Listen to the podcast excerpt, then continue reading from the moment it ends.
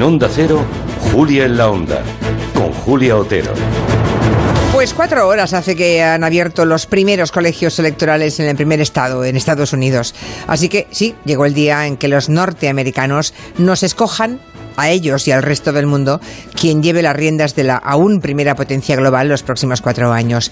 Que son unas elecciones históricas, claro, lo habremos dicho y escuchado muchas veces en las últimas décadas, pero casi todos estaríamos de acuerdo que quizá exageramos entonces, pero hoy no, ¿eh? hoy seguro que no exageramos. Que Donald Trump siga como comandante en jefe no es una buena noticia ni para los negros, ni para los pobres, ni para las mujeres, ni para el cambio climático, ni para el diálogo y las relaciones diplomáticas. Las cancillerías europeas contienen hoy la respiración, sean conservadoras o progresistas, porque cuatro años más de trumpismo rompería definitivamente el tablero internacional.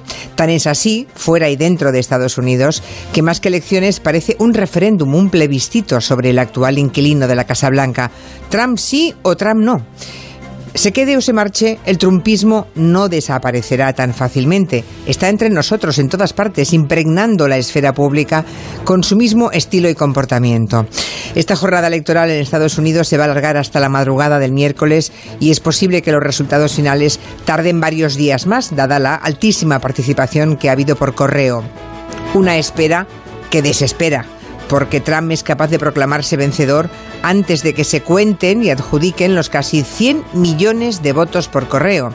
Esa es la razón por la que lleva meses sembrando dudas sobre ese voto, precisamente el voto por correo, y alimentando todo tipo de conspiraciones. Así que será una noche muy larga, incluso una semana muy larga, salvo que Biden arrase en las urnas, que no parece que sea el caso.